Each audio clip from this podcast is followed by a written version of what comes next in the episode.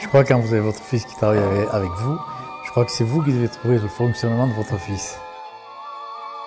La réputation de l'hôtel-restaurant Chilo dépasse les collines qui l'entourent. Depuis Pau ou la côte basque, à plus d'une heure de route, on vient en Soule pour goûter les plats de la famille, une cuisine gastronomique qui a su garder les traces authentiques de son passé. Depuis quatre générations, l'établissement est familial et la transmission toujours un défi. Pierre et Martine, les gérants actuels, Arnaud et Marina, leurs enfants et futurs successeurs, nous racontent l'histoire de ce lieu, intimement lié à celle de leur famille. Vous écoutez la série Témoins de passage, des histoires de transmission.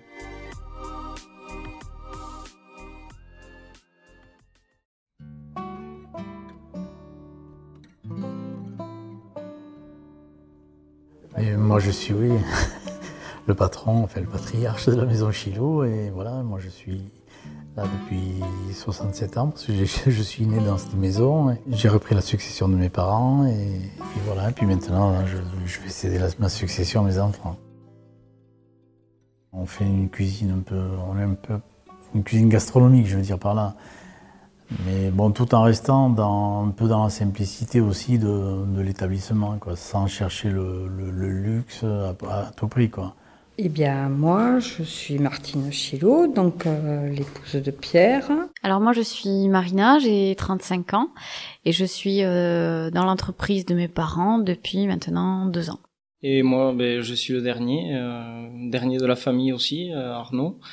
Et voilà, et je suis en cuisine avec mon père depuis, ça fait un an maintenant que je suis revenu au Bercail, on va dire. J'étais à l'étranger pendant 7 ans. Alors j'étais en Nouvelle-Zélande pendant 5 ans, euh, 2 ans euh, au Canada et un an en Australie. C'est pas grave, ça fait 8. Maman, a, maman a senti les 8 ans, toi non, bon. voilà. Bon, voilà.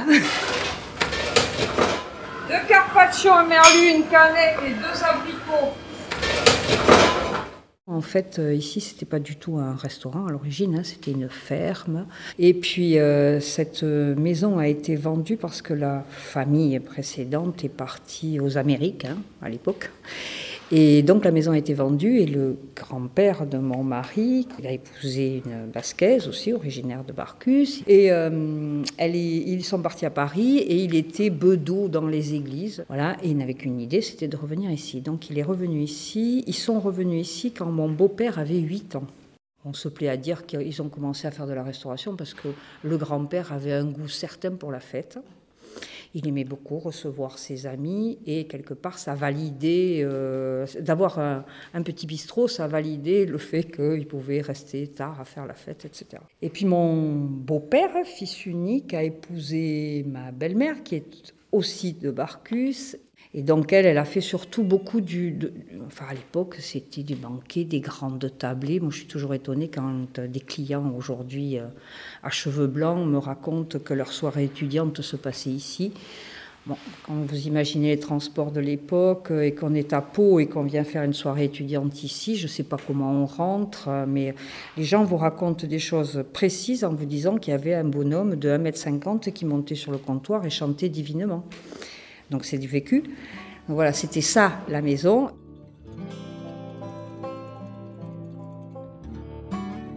Avant de revenir ici, je travaillais à Paris.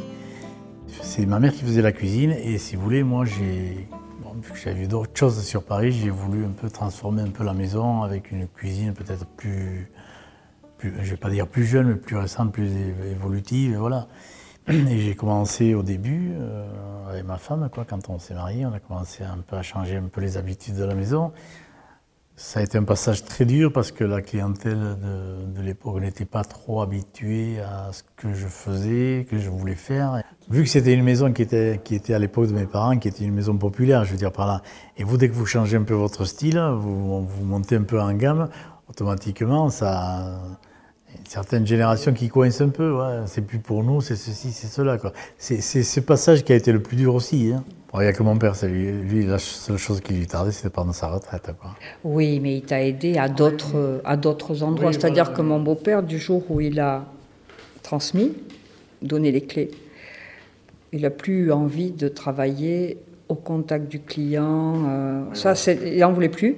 Par contre, euh, il nous faisait toutes les courses, il tondait, il faisait genre, tout ce qu'on voulait. Alors que ma belle-mère, 90 ans aujourd'hui, s'il y a deux clients qui traversent le couloir, elle va y aller, elle va leur parler. Je sais qu'au début, on me l'a beaucoup reproché parce que j'étais ben, euh, l'antipode de ma belle-mère, hein. complètement. Donc c'était compliqué pour moi. Hein. C'était pas facile, quoi. Donc quelquefois, c'était... Euh, on soufflait, on disait à l'oreille à ma belle-mère, oh, c'était mieux de votre temps. Hein. Bon, voilà, vous l'entendez, ça fait mal, mais ça fait rien, on avance. voilà. Alors moi, j'ai des souvenirs, euh, mais c'est plus... Euh, oui, d'avoir eu des moqueries à l'école, des choses comme ça, oui, oui, voilà. Oui, mais toi, tes parents, ils sont riches. Hein. ouais, voilà, c'était des petits souvenirs comme ça, parce qu'après, on a commencé à avoir des clients qui venaient avec des Porsche et tout ça, et alors, forcément, euh, du coup, ça, ça, ça dénotait ici à Barcus, et puis après les années sont passées, puis moi j'avais toujours une capacité à me ficher de tout, donc euh, voilà, et, à me défendre. Donc je j'ai pas été traumatisée, mais c'est vrai qu'à l'époque les, enfants n'étaient pas toujours euh, sympas avec moi.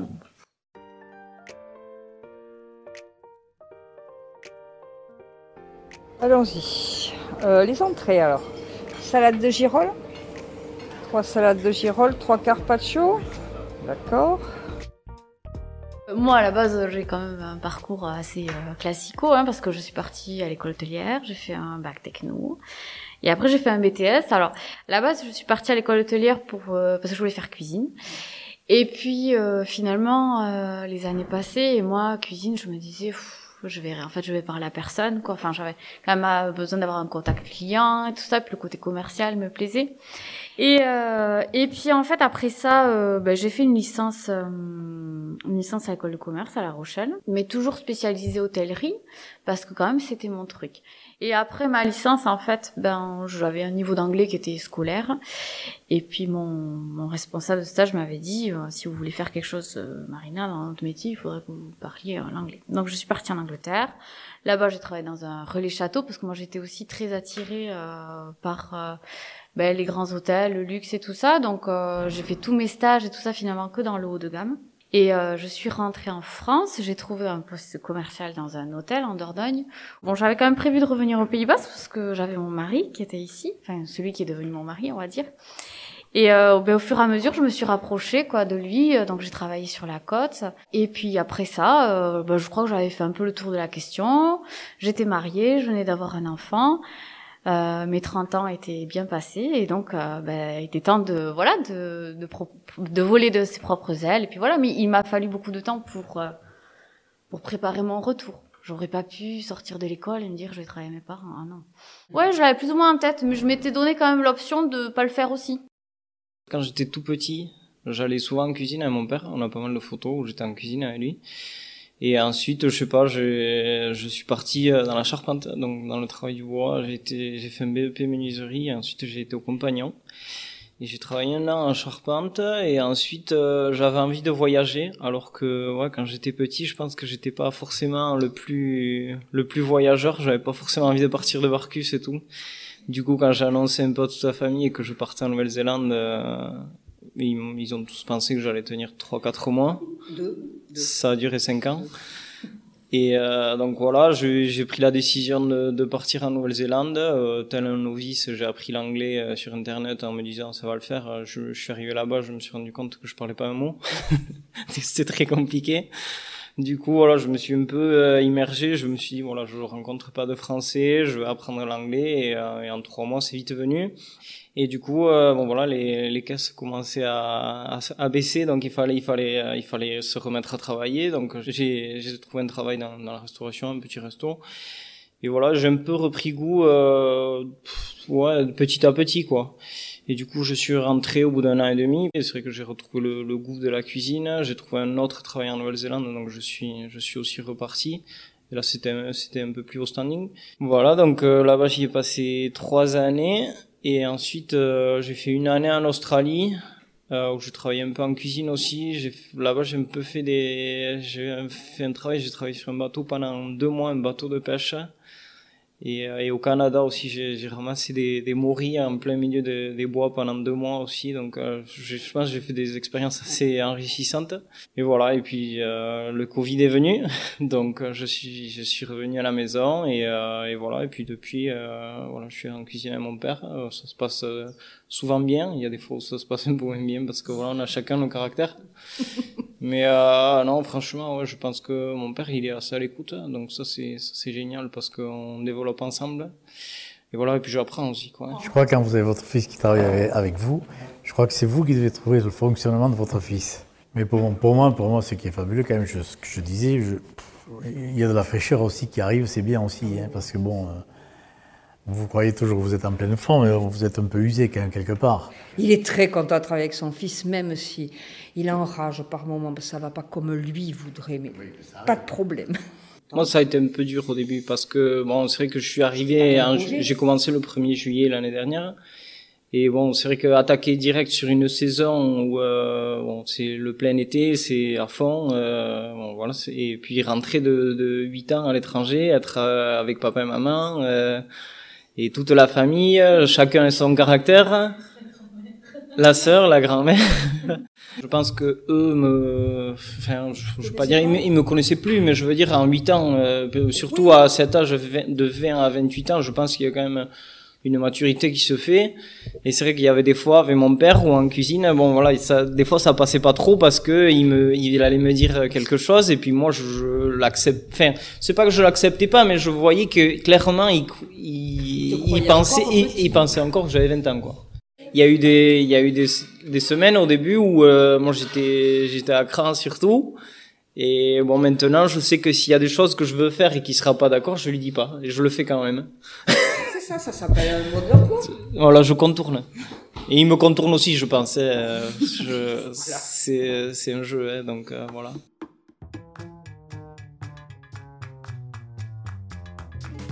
faut leur transmettre aussi ce qu'on qu'on sait faire, mais s'ils veulent faire quelque chose, il faut leur laisser le champ libre aussi. Il ne faut pas non plus dire Ah non, non, moi je fais comme ça, tu feras comme ça. Ah, là, là, on part, on part au clash, là, c'est sûr. Je pense qu'on a des idées, mais je pense pas qu'on part en freestyle non plus. on a, parce que bon, parce que on a, enfin, on a, et puis si on partait trop en freestyle, ça serait d'un côté un peu de leur faute parce que ça serait l'éducation qu'ils nous ont donnée. mais euh, ben voilà, mais voilà. Oui, non, on n'a pas du tout prévu de tout révolutionner. On va essayer de de garder plus ou moins le concept.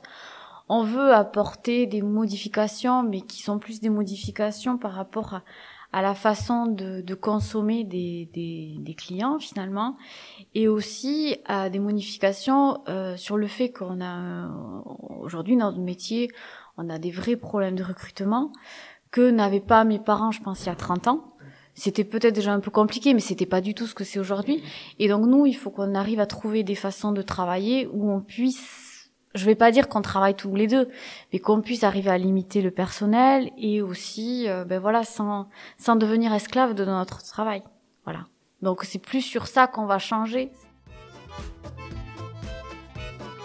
La transmission, ça se travaille, ça s'anticipe, ça se travaille. Vous faites machine arrière. Il faut avoir de l'énergie pour faire lentement machine arrière. Je pense que ça, ça doit aussi aider à l'arrivée en retraite de ces chefs d'entreprise. Euh, S'ils ont une transmission réussie, je suis à peu près sûre qu'on doit beaucoup mieux vivre son entrée en retraite. Et c'est peut-être un moyen d'arriver en douceur dans la retraite plutôt que d'avoir quelque chose de, de cassé euh, enfin, du jour au lendemain qui, qui déclenche quand même euh, pas mal de choses, des maladies, des, on, voit souvent ça, hein, des gens qui ont beaucoup travaillé puis d'un seul coup blanc, voilà. Euh, la transmission, enfin, ça demande une énergie, oui. Pour faire machine arrière, parce que c'est beaucoup de travail sur soi, de se dire euh, là, il faut que je lève le pied parce que dans dix ans, c'est pas moi, donc il faut les laisser. Enfin, c'est un vrai travail. Pour ceux qui transmettent, c'est un vrai travail. Après, pour la reprise d'une maison comme chez nous, je pense que quand vos enfants sont nés, sont nés ici, je pense que c'est peut-être plus facile pour eux de reprendre que, que si vous aviez, vous aviez, si nous, par exemple, on avait acheté un restaurant, le reprendre, peut-être ils n'auraient pas eu peut-être le même engouement que c'est leur maison de famille. Quoi. C'est au-delà de transmettre un outil de travail, que c'est pas qu'un outil de travail. Et au Pays Basque, cette valeur de transmission-là, elle a quand même euh, son importance, quoi. On ne transmet pas les tchés comme ça, quoi. Hein. Et là, on est là-dedans. Donner le nom à quelqu'un, c'est compliqué. Très compliqué. Donc on avait pensé à ça. On y a réfléchi. Donc c'est un vrai soulagement qu'il soit là.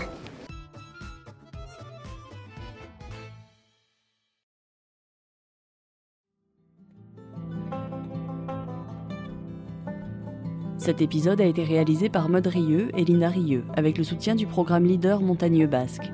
Merci à vous, auditrices et auditeurs, pour votre écoute. Si vous avez aimé cet épisode, n'hésitez pas à nous le dire et à le partager autour de vous.